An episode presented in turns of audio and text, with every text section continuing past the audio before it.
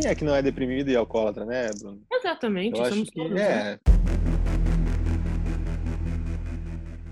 Olá, eu sou o Jefferson Luiz Garbim Eu sou o Bruno Santos. e este é o Clube do Livre.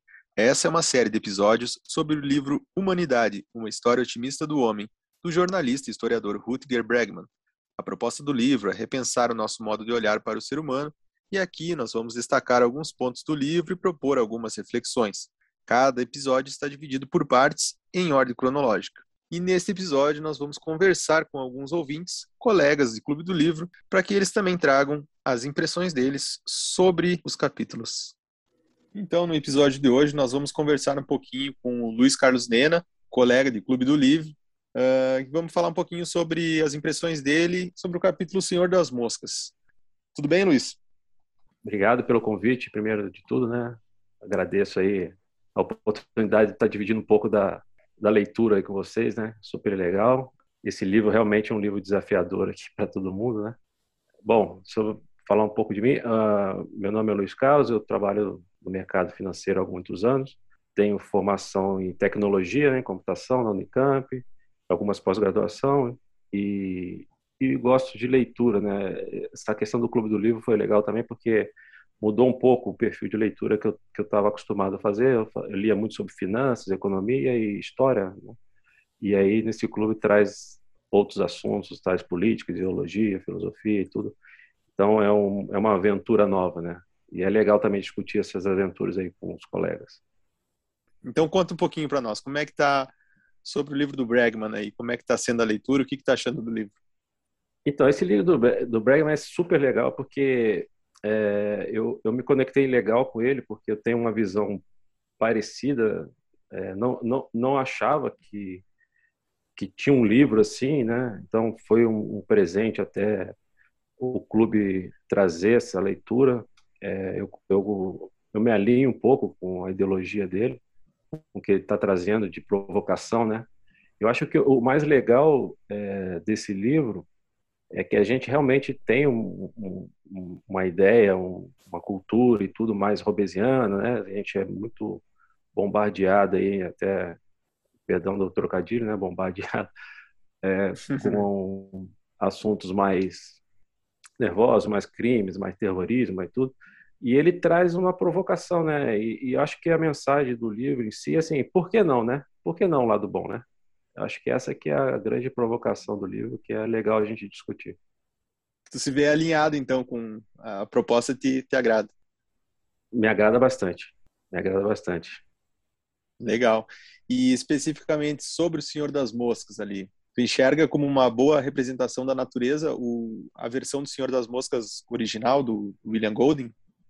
Não, eu achei ele, assim, não conhecia a história, né? É, nenhuma das duas, nem no livro do Senhor das Moscas, nem, o, nem do, da Ilha de Ata, né? Eu acho que, pelo que a gente leu lá no, no Bergman, é, realmente o, o, o livro do Senhor das Moscas, ele foi até um, um ganhou prêmio, né? Tudo. É, mas ele é, é uma ficção, né?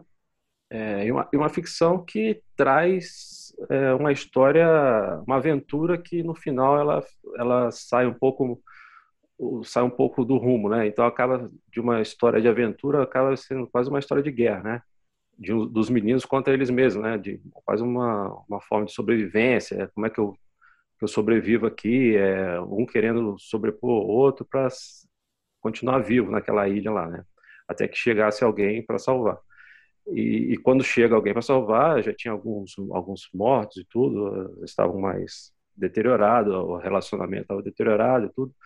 O que eu achei legal também é que ele destaca a questão do, do quando chega, né, as pessoas lá para salvar os meninos da, da, da, da, das moscas e tudo, é, a, a, reação da, de quem chega é dar uma bronca, né? Porque achei isso super interessante, porque é, você já vê como é que é, como é que é a doutrina, né? Doutrina, pô, a gente não esperava isso de, de alunos ingleses, tudo mais. Então existe uma doutrina, existe uma um, uma caixinha que você tem que estar, né? E, e é muito perigoso quando a gente a gente tem que se se comportar dentro daquela caixinha, né? E eu acho que esse livro traz exatamente isso. Ó, vamos olhar para fora um pouco da caixinha. Será que realmente essa caixinha faz sentido? Será que é, o nosso comportamento seria assim mesmo? Se, será que não, ser, não seria diferente, né? Porque a gente está tá se baseando numa ficção, né? E, e aí ele é, forçou o Bregman a falar, mas será que existe alguma história parecida? Como é que, como é que na vida real seria isso, né? Eu acho que essa, essa, essa é uma provocação que é importante, assim, eu, eu não eu não acho que ele, ele, ele fala nem de 880, né? nem que todo mundo é mal, nem que todo mundo é super bom. Eu acho que não é, não é, não é o propósito do livro, mas é falar assim, que na maioria das vezes a gente acaba tendo atitudes boas, né? É, e aí eu vou trazer um pouco do, da questão do mercado financeiro, assim, quando, como é que você ganha dinheiro assim, no mercado financeiro, em bolsa, tudo? É quando você acerta mais que o que você erra, né? Se você acertar mais na bolsa que você erra, você está ganhando dinheiro. Que não existe ninguém que sempre acerta, nem existe ninguém que sempre erra. Então, a questão é você acertar mais do que errar. E acho que esse é um pouco do propósito dele aqui, é dizer que o ser humano, ele erra, ele tem os momentos de maldade e tudo mais, na maior parte do tempo, as ações são conduzidas pelo lado bom. Ele tem, ele tem um, é, eu acho que é isso que é, que é, que é o legal do livro. E nessa busca aí que ele fez, ele encontrou essa história real, né? Que é uma história que é totalmente o oposto, né? Uhum. É, obviamente que a gente está lendo aqui é, o que ele escreveu.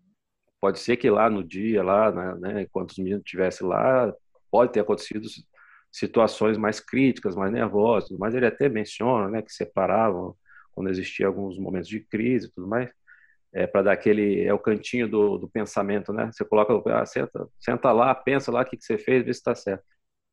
É, esse é um pouco romantizado, assim, a gente não tem como saber, né, exatamente, né, então a gente está lendo o que ele, que ele, que ele trouxe aqui para a gente. É, mas é, em momentos de dificuldades, é, na aventura dos meninos lá em Ata, né, eu acredito que deva ter tido momentos que eles tiveram crises mais agudas e tudo, e eles conseguiram, naquela questão de acertar mais do que errar, conseguiram se reorganizar e, passar por cima das, das, dificuldades, né? Acho que foi super legal essa história. E, e, de novo, é aquela questão de por que não, né?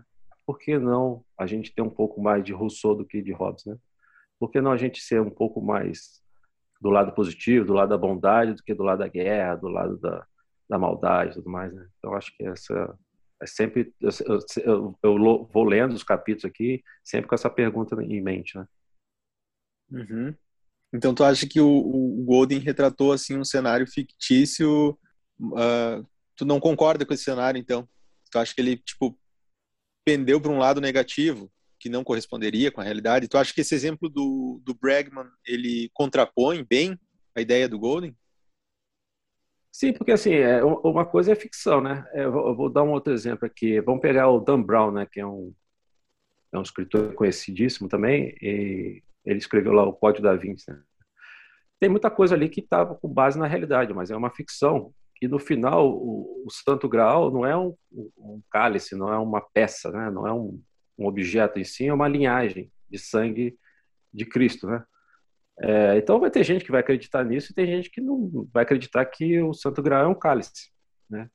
É, assim, e qual é a realidade? A gente não, como não se encontrou o Santo Graal ainda, a gente não tem como contrapor. No caso aqui, é, teve uma ficção, né? Que eu acho que a ficção retrata alguns momentos da nossa personalidade, né? Que são os momentos mais de crise e tudo mais. De novo, não existe gente 100% boa nem gente 100% ruim. Eu acho que na ficção ali, ele buscou é, trazer um pouco mais dessa personalidade da, da, do mais forte que sobrevive, do, do, da guerra, do conflito, do, né, do interesse, do egoísmo, né, do egocentrismo e tudo mais. Mas é uma ficção. Quando você tem um, um fato muito parecido que é a realidade, eu acho que está mais próximo do que a gente é, né? do que a ficção. Então, a, a história de Ata é uma realidade. E, e, ela traz um outro, um outro posicionamento. E, e aí não, não, tem como você falar assim, ah, mas aconteceu, né? Aconteceu, tá lá, os caras continuam amigos e tudo mais. Foram entrevistados, eles deram a opinião dele, assim, não foi, ah, eu ouvi, né, aquele, ah, a vizinha contou a história que eu fui lá no barco e ouvi, tudo que eu criei uma história, não foi isso. Ele conversou com as pessoas que que participaram, que estava lá, ou quem foi resgatar, quem passou dificuldade e tudo mais. Então, é uma história verídica. É, então, eu acho que, abstraindo todos os viés aqui, né, de pesquisa e tudo mais, ela traz um ponto super positivo e a contrapõe, na minha opinião, é, bem a questão do, da ficção, né? Bruno, quer fazer alguma pergunta? Então você tem uma visão que favorece uma linha de raciocínio Hobbes-Rousseau mais Rousseau, certo? Como é que você Sim. enxerga essa dualidade? É assim, é... vamos pegar alguns exemplos, né? É para a gente tentar trazer um pouco aqui para a gente pensar e discutir, né?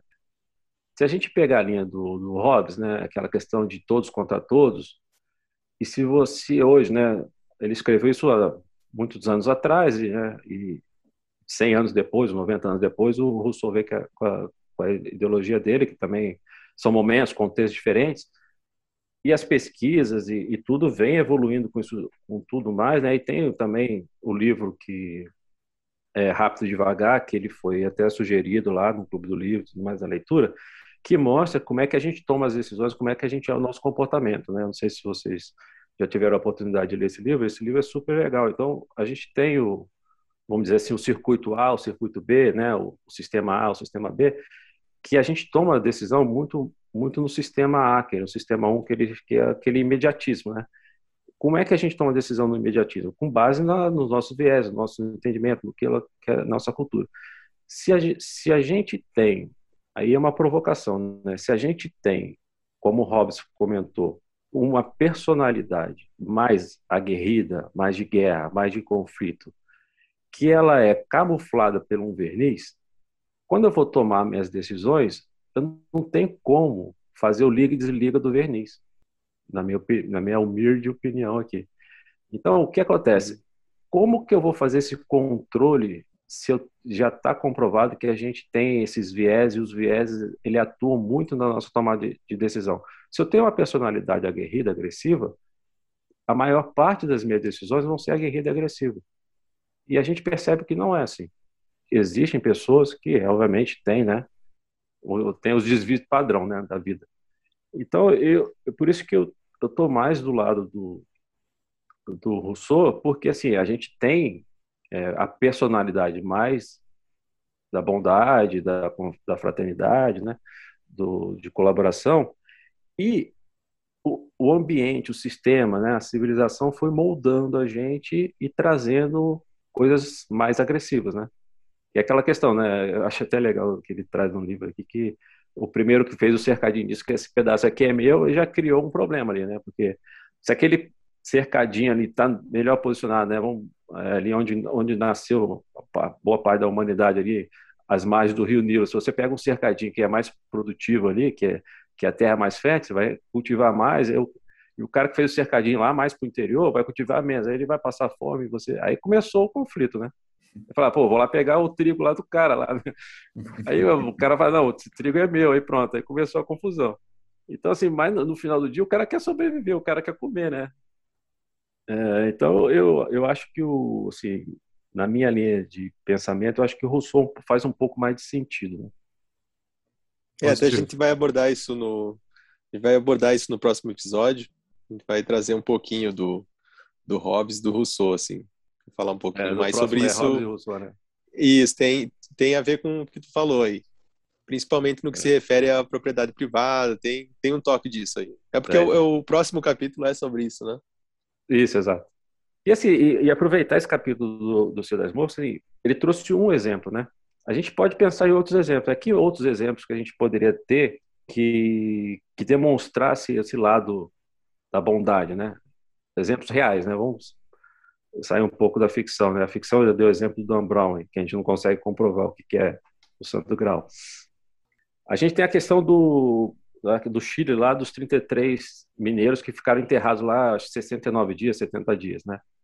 Não me parece que houve uma guerra lá dentro que, que eles conseguiram sair, ninguém matou ninguém lá dentro.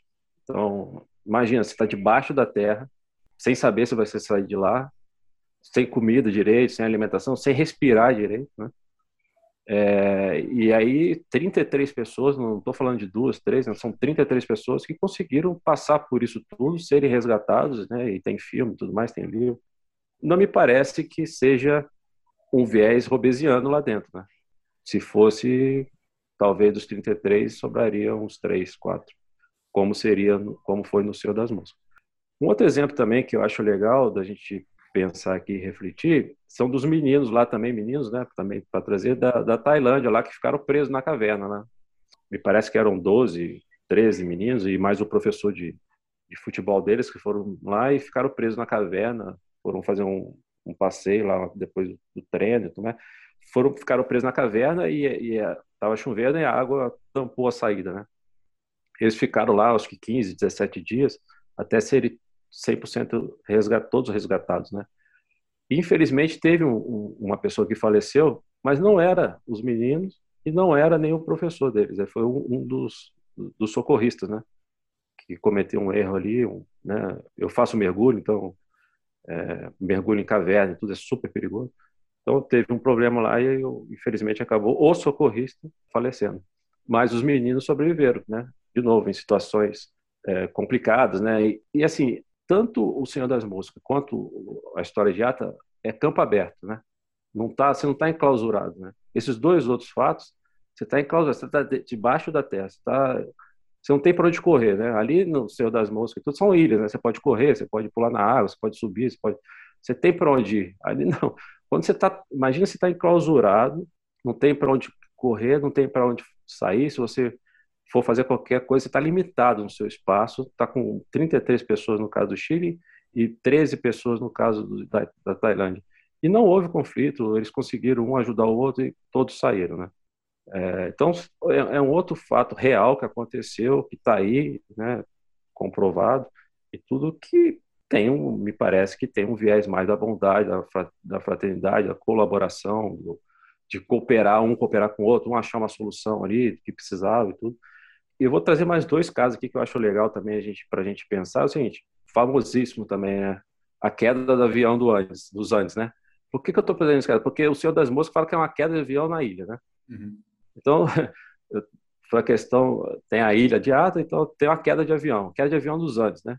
Então, na queda de avião, na própria queda, obviamente, pela história, faleceu lá 25% das pessoas, era um avião que tinha uns 45 pessoas mais ou menos. 25% já faleceu na queda, outros, algumas outras pessoas faleceram da consequência da queda, dos ferimentos e tudo mais. E dos que sobreviveram, em torno de 16 pessoas, eles ficaram lá, sei lá, 70 dias, 75 dias e tudo até ser resgatado. De novo, sem nada, sem nada, sem nada, absolutamente nada. Inclusive, eles tiveram que se alimentar né, de, dos que faleceram. Mas o que não teve guerra, não teve um contra os outros, né? Eles, eles aprenderam a sobreviver ali com pouco que eles tinham. Então, eles pegaram é, o estofado, pegaram o tecido, fizeram o barraco. Eles conseguiram fazer do pouco que tinha um abrigo para todos que estavam ali, que ali estavam. E dois deles se prontificaram, ou seja, eles se doaram ao grupo para que tentasse achar uma saída. E através dessa doação de vida, né, porque eles doaram a vida deles para tentar salvar os outros. Porque eles falaram, ah, vou tentar achar alguém aqui nesse, nesse nada aqui gelado, vou tentar achar alguém. Eles saíram, duas pessoas saíram, né, já com fome, já desidratadas, já né, sem, sem força, tudo, e conseguiram achar e foram resgatados. Então, é, essa é mais uma história também que, que tem muito mais alinhamento com o Rousseau. E por último, não menos importante, até porque o livro traz bastante coisa sobre guerra e mais para frente, é, eu não sei se vocês têm, vocês sabem, é que eu gosto um pouco de, da história de, de histórias de guerra. Na Primeira Guerra Mundial, na, em dezembro de 14, na semana de Natal, ou seja, em uma semana, não foi um dia, dois dias, foi na semana de Natal de, de dezembro de 14, tem um fato que é conhecido como a trégua, a trégua de Natal e tudo, que no fronte ocidental, os alemães e os ingleses, né, tinham um, um pouco dos franceses também, eles fizeram uma trégua e não teve guerra, não só não, só não teve guerra, mas eles confraternizaram. Então você imagina só, até um dia antes eles estavam um atirando o outro para matar. Aí chegou né, aquele clima de Natal e falou: essa semana vamos fazer um armistício aqui, ninguém ninguém atacou. Outro. Só que não foi um dia, dois dias, ficaram uma semana, trocaram presente. Teve futebol, jogaram futebol, né? Nosso famoso futebol. E qual que foi o problema? Quando terminou, eles um não conseguia atirar no outro, nas trincheiras. Aí os, os comandantes tiveram que atuar, né? Tanto é que depois não teve nem mais armistício de Natal por conta disso, que eles ficaram com medo, os, os comandantes ficaram com medo de, de, ter, de, de aflorar essa humanidade nos soldados, né? Então são assim são exemplos aqui que eu trouxe para a gente pensar aqui é, a contrapor a história fictícia do Senhor das Moscas. Não, legal. Eu, eu até assisti esse filme, a live do, desse time de rugby que caiu lá nos Andes, e eu até dei uma pesquisada agora, parece que vai fazer 50 anos, né, do fato, né? É, foi em 70 e... 72, eu acho, né? 72, é. É, se não fossem é. os, os, dois que, que saíram para procurar ajuda, eles não iam ser resgatados, né? Ali eles doaram literalmente a vida, porque eles, eles sabiam que havia um grande risco, né, deles saírem dali e não conseguirem. Exato. Eles saíram às escuras, né? Eles não sabiam exatamente onde eles estavam. Eles estavam caminhando no meio dos Andes, assim, sem saber se eles iam encontrar ou não. É, eu gostei. Esse exemplo é um exemplo muito bom. Até queria fazer uma correção que no episódio anterior eu falei que eu assisti O Senhor das Moscas de 1993. Na verdade, O Senhor das Moscas é um filme de um dos filmes, né? O que eu vi é de 1990. É o Alive, que é de 1993. Tem mais algum ponto, Luiz, do capítulo que tu gostaria de ressaltar? Ou era isso? Não, era isso. É... Eu só vou deixar a provocação aqui para a gente pensar, e por que não, né? Por que não a bondade, né? Por que não sermos, a maioria de nós sermos bons, né? Por que não? Acho que isso faz todo sentido, né? para mim, pelo menos. Eu sei que é legal, legal. a gente olhar em volta aí, tudo que está acontecendo, política, economia, né? Um monte de coisa aí pelo mundo afora, mas por que não, né? Por que não? Muito bem, é isso aí. Gostei. gostei Essa é a esperança, é, é nossa esperança em relação a esse livro do Bregman, né? que ele consiga nos convencer desse otimismo. É Mas obrigado, Luiz. Obrigado pela contribuição. Acho que enriqueceu bastante. E esperamos aí, de repente, uma, até uma próxima vez, aí, nós encontrar de novo aí para trocar mais uma ideia sobre o livro. Obrigado aí vocês pelo convite e quando precisar, estou à disposição. Obrigado. Beleza, valeu. Olá, Juju. Bem-vinda ao Clube do Livre. Ah, muito obrigada pelo convite. Prazer participar aqui. Uh, Bruno, a Juliana tá aí? Você não escutou ela, não? Ah, tu tem que dizer que a Juliana tá, meu. Ah, ah não. Ah, não, não, vai não, pra não, gravação não. desse jeito. Eu não vou cortar. Ai, não. Ju... Juliana tá, se apres... apresente para nós, você que é nossa colega de Clube do Livro, colega da Patota, nossa amiga. Eu sou a Juliana, eu sou do Clube do Livro. Estou participando do clube é, pela segunda vez. Já estava no Clube da Priori no ano passado. E fui convidada para falar um pouquinho sobre o livro do Senhor das Moscas, um livro o qual eu já li três vezes, em momentos diferentes da vida. Então eu tenho uma visão completamente diferente dele cada vez que eu li. Eu acho que isso vai influenciar bastante, vai ser bem bacana na nossa discussão. Ok, e, e, o que você está achando do. Brevemente, o que você está achando do livro do, do Bregman? Então, eu estou gostando do livro como uma mudança de mentalidade, como uma provocação. Gosto de algumas ideias que o autor traz. Não concordo muito da forma, da forma que ele traz essas novas ideias e esses novos pensamentos, mas eu acho que é bom estar tá fora dessa zona de conforto também enquanto está lendo para aceitar um pouco mais as ideias exteriores das pessoas. Legal. E você já leu O Senhor das Moscas original duas vezes, isso? Eu li três vezes O Senhor das ah, Moscas. Ah, três, três, três vezes. vezes. Bom, então, nós que não lemos, né, agora tu vai dar uma aula aí para nós sobre O Senhor das Moscas. Fique à vontade aí para abordar sobre o livro. Então, eu vou fazer um pequeno resumo do livro, porque o resumo que está no capítulo 2, no Humanidade, ele é um resumo um pouco distorcido, digamos assim. Ele é um resumo extremamente simplista e ele não expressa exatamente o que, que o livro tem. O livro é um livro super rico, é um livro muito profundo. Ele é uma alegoria sobre civilização, não apenas sobre humanidade. E eu acho que a forma que foi trazido assim no livro foi um pouquinho simplista, talvez para o autor poder trazer o seu o seu pensamento, a sua forma de, de ver o mundo de uma maneira mais enfática, principalmente dando o exemplo do Senhor das Moscas da vida real.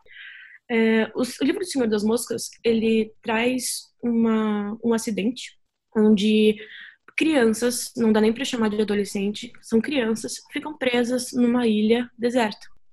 Então tem criança desde os 4 até os 12 anos. Durante essa estada na ilha, dois deles, que eram do grupo dos mais velhos, é, eles trazem o exemplo como se fosse a racionalidade. Um deles se torna um líder e o outro, ele é um pouquinho mais nerd, digamos assim. Ele usa óculos de fundo de garrafa, ele é um pouco mais gordinho, acaba sofrendo bullying das outras crianças por causa disso. E mas os dois são as cabeças pensantes. São eles que separam no grupo de cada criança o que, que cada um deveria fazer, como pegar graveto as crianças menores, manter o fogo aceso para poder chamar atenção através de fumaça, é, coletar frutos e pescar para poder se alimentar. E eles fazem isso de uma forma extremamente democrática. Então, é, no livro, o que significa democracia é uma concha. Todo mundo que tem a concha na mão tem o direito de fala. Então, eles vão passando a concha e quem está com a concha vai podendo falar o que pensa. Dentro dos grupos dos mais velhos, tem um grupo que ficou responsável por ser, entre aspas, os caçadores.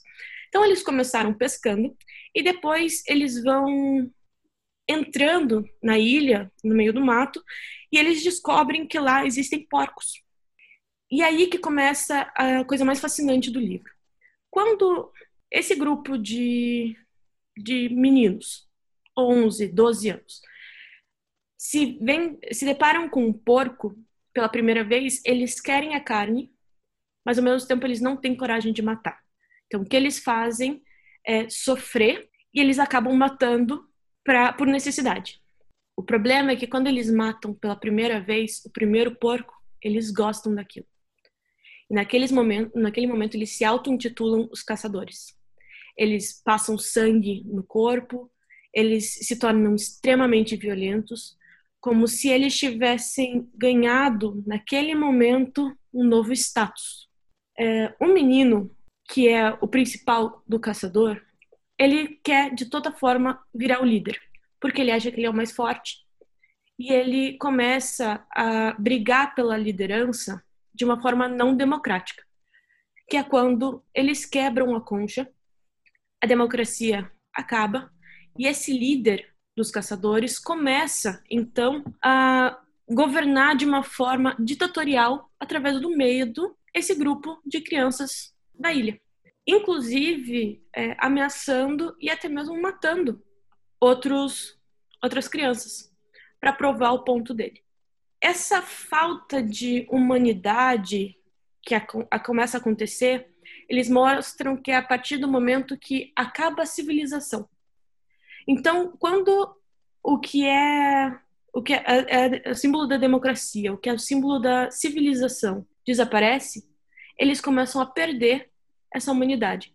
Imagine também que são crianças de quatro anos. Eles não têm uma ideia muito clara do que é um ser é, civilizado. Então eles começam até a se chamar de selvagens. Começam a tirar suas roupas, é, começam a até fazer mais barulhos, mais barulhos tribais e etc.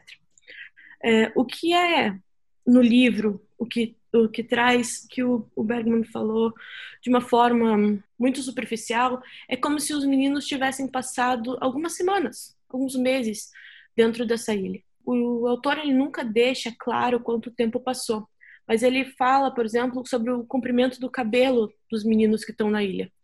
Analisando isso, eles provavelmente ficaram de um ano e meio a dois anos presos na ilha sozinhos. Então não foi de uma hora para outra que eles se perderam, que eles perderam a humanidade, que eles perderam a civilidade. Eles foram perdendo isso progressivamente.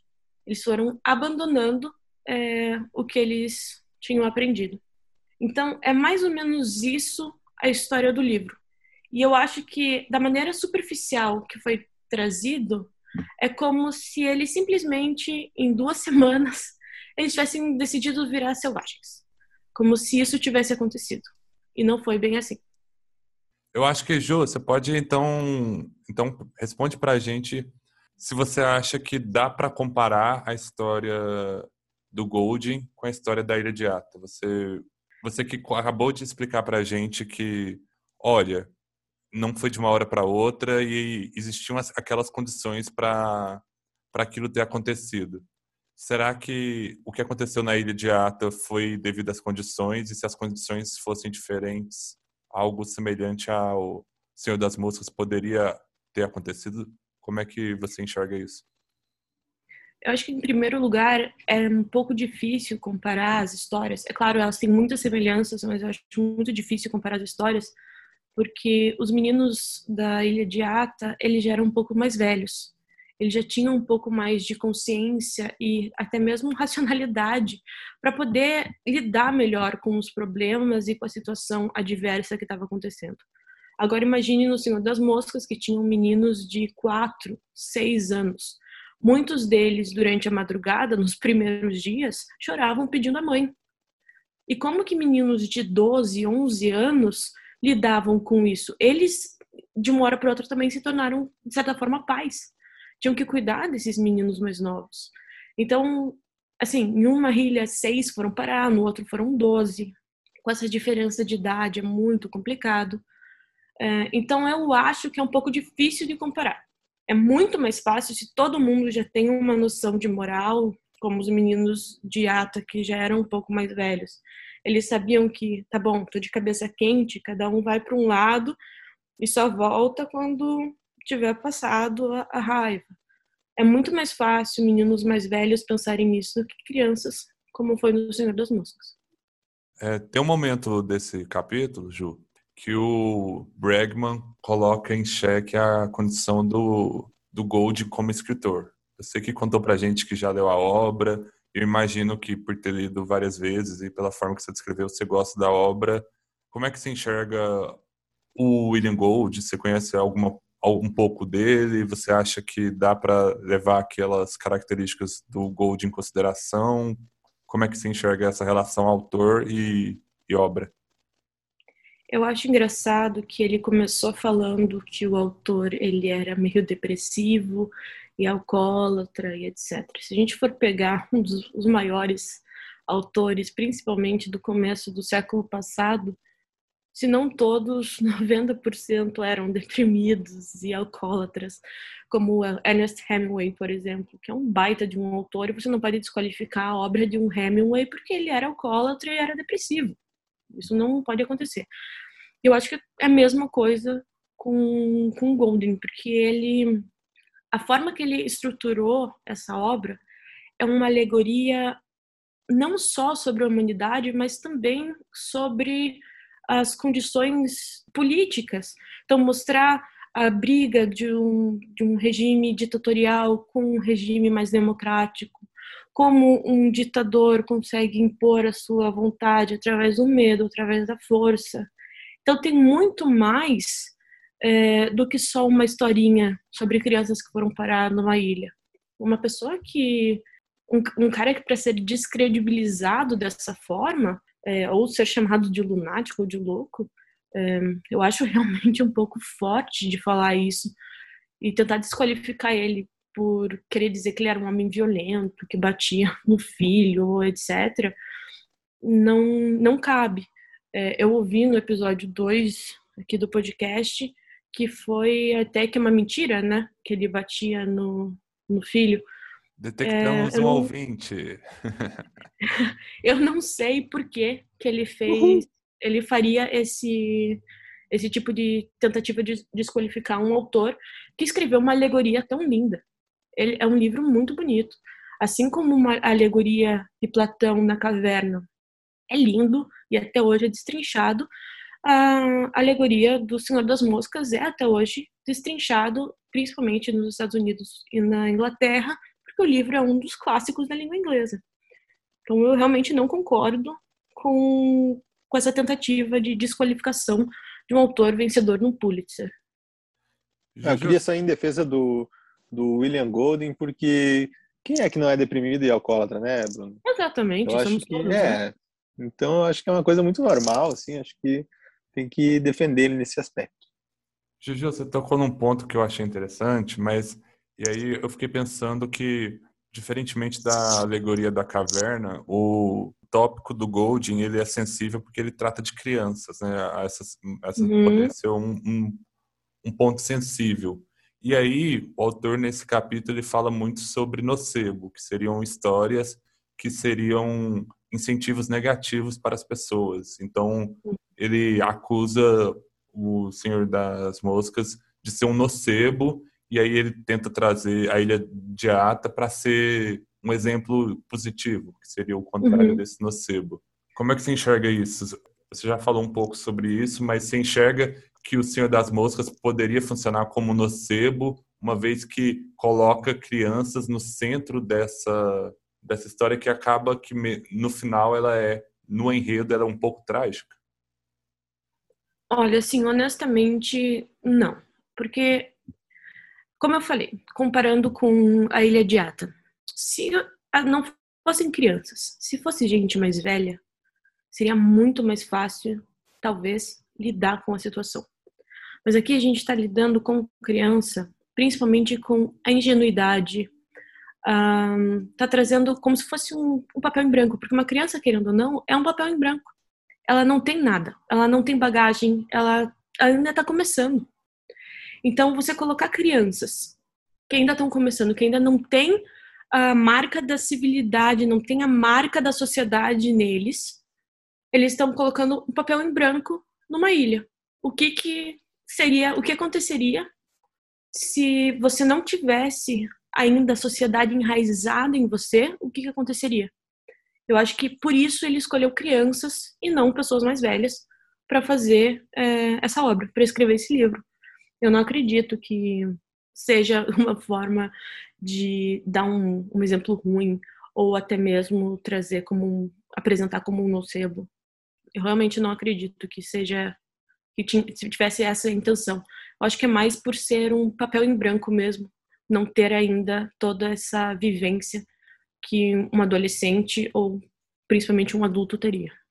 Você acredita que a gente carrega uma natureza? Você acredita em natureza humana?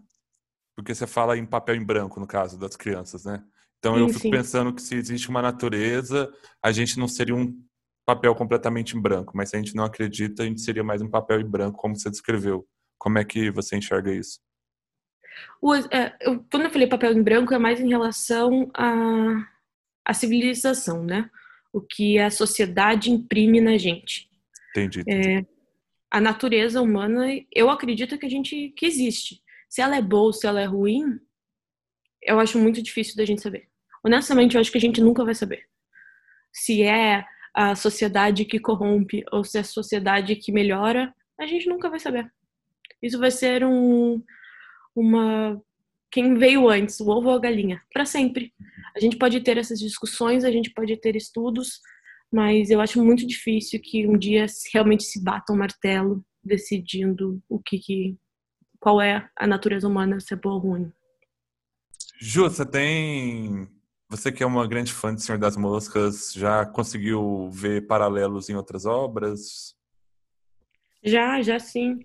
É, a gente tem um exemplo super famoso que é o Lost, né? Que ele a série acabou se perdendo é, um pouco, mas tem uma série bem recente da Amazon chamada The Wilds, que eles fazem uma representação de um grupo de meninas que caiu numa ilha de um, um acidente de avião e elas ficam na ilha. E em certo momento, cuidado, spoiler, é, eles descobrem que na verdade tudo aquilo, até mesmo o acidente, foi forjado para fazer parte de um experimento, um experimento social que de um grupo que está querendo provar como que seria uma sociedade apenas de mulheres. E também depois é descoberto que eles estão fazendo o mesmo experimento em outra ilha, também com meninos, adolescentes. É, então, é, até mesmo essa forma forçada de experimento que a gente encontra em alguns capítulos no, no próprio livro de humanidade, de humanidade é, a gente pode ver nessa série que eles estão fazendo um experimento, uma tentativa de experimento do Senhor das Moscas dentro dessa, dessa série, The Wild. Realmente recomendo assistir, é muito bacana. Então, aqui para concluir, a gente quer agradecer a participação da Ju, que eu acho que deu uma, contribuição muito rica, né? Porque nenhum dos dois apresentadores tinha lido O Senhor das Moscas, mas a Ju leu por nós dois, né? Porque ela leu a vez dela e a, e a nossa. E é isso, Ju. Muito obrigado pela contribuição. Obrigada e sucesso para vocês no podcast. Aê. Valeu, Ju. Valeu.